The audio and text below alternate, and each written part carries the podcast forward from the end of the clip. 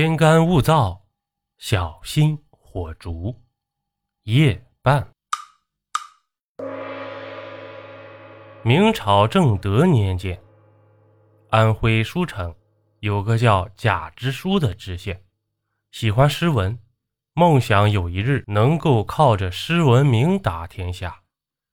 可是他又笔下生涩，怎么也憋不出好的诗文来，这让他颇为苦恼。这一日，贾之书一身闲散文人打扮，来到野狼谷。这野狼谷是南来北往的必经之路。一伙强人在山高崖陡的狼窝岭占山为王，把住了这野狼谷，打劫来往过客。巡山的小喽啰发现走过来的贾之书，便向狼窝岭强人头领江自持报告。江自持听了，对小喽啰摆摆手说：“一个穷酸文人，身上没几个铜板，不必理他。”这贾支书见强盗不下山，便在野狼谷一块岩石上坐下来，从包裹里掏出一锭银子来，放在手里掂着玩。那银子在阳光的照应下，直晃人的眼。巡山小喽啰的眼睛被晃花了。又跑到江自持那儿去禀报。江自持听了，便从虎皮椅上跳下来，顺手拿起长戟，翻身上马，带着几十小喽啰拦在了贾支书的面前。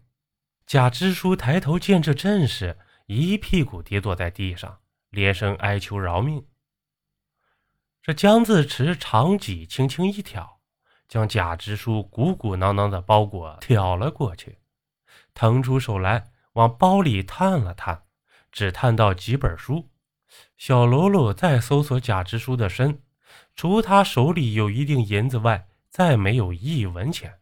江自持吹胡子瞪眼睛说道：“本大王在山上正自在着哩，从石头疙瘩里蹦出你这么个穷佬，这么一锭银子，你掂个啥？老子一戟捅死你！”这贾支书浑身筛糠，趴在地上不住的磕头。我这一锭银子都一年了，都没舍得花出去，坐在山下闲得没事儿，掂着银子自己寻乐了，不想冒犯了大王。大王只要不杀我，我给大王指一个发财的地方。江自持骂道：“你自己都穷成这样了。”还给我指发财的地方，恐怕是又要戏弄本大王吧？贾支书连忙说道：“在下岂敢？在下怕大王手中的长戟呀！在下云游天下，知道一个去处，住着个神仙。那神仙有数不尽的银子，在下拿不着，不知大王敢不敢去拿呀？”江自持嘿嘿一笑，说道。哈哈，本大王天不怕地不怕，怕什么神仙呢？只要有银子就能拿来。但是你要是敢耍本大王，本大王可要在你身上戳他几个窟窿。江自持说着，抖了抖手里的长戟。这贾支书连忙说：“那是自然，那是自然呐。”贾支书说着便走。这江自持带着小喽啰跟着，一口气走了几十里路，到了牛头山。这牛头山不同那狼窝岭啊，真是云山雾海，神秘莫测，如仙境一般。这贾支书轻车熟路，带着江自持七绕八转，穿雾踏云，一路走了半天，最后来到一个草庐边。贾支书说道。这儿便是那个神仙居住的地方了。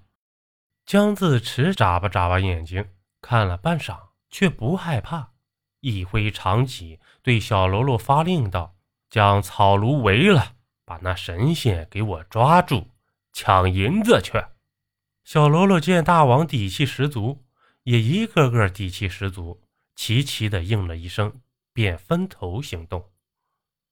贾支书见没人管他了，连忙身子一缩，钻进草丛中。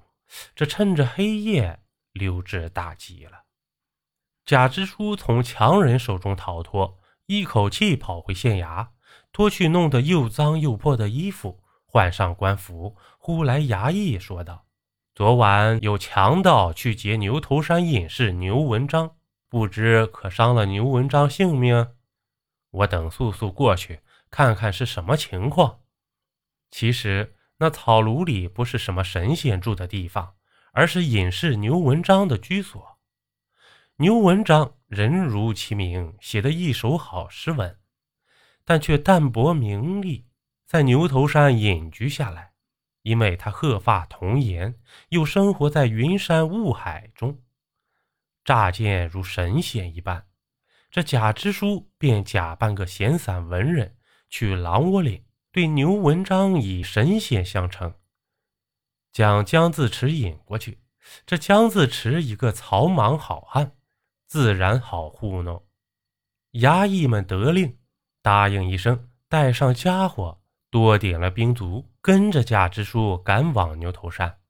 这到了牛头山，牛文章那有几间茅屋，推开柴房，屋里凌乱不堪。这牛文章早已不见踪影，贾支书令人四下寻找牛文章的下落，自己呢，则在茅屋中翻找一番。一眼发现牛文章的诗稿，先揣了他满满一怀，揣不下的，令衙役用箱子装好，放到马背上，说要带回去破案。这忙活了半天呢，衙役们也没发现什么有价值的线索。贾支书手一挥，带着人心满意足的回县衙了。这个案子呢，一直没破。牛文章的死活也没人去过问，狼窝岭的强人江自持依然占山为王，打劫来往过客。以后的日子里，贾支书虽然没什么政绩，但写出了不少好诗，一时间声名鹊起。最后连武宗皇上都知道贾支书的诗名了。武宗皇上不仅好玩乐，也向来爱诗，敬诗人如同敬神一般。现在悠然间冒出这么一个才气冲天的大诗人，迫不及待的想见一见。邀您继续收听下集。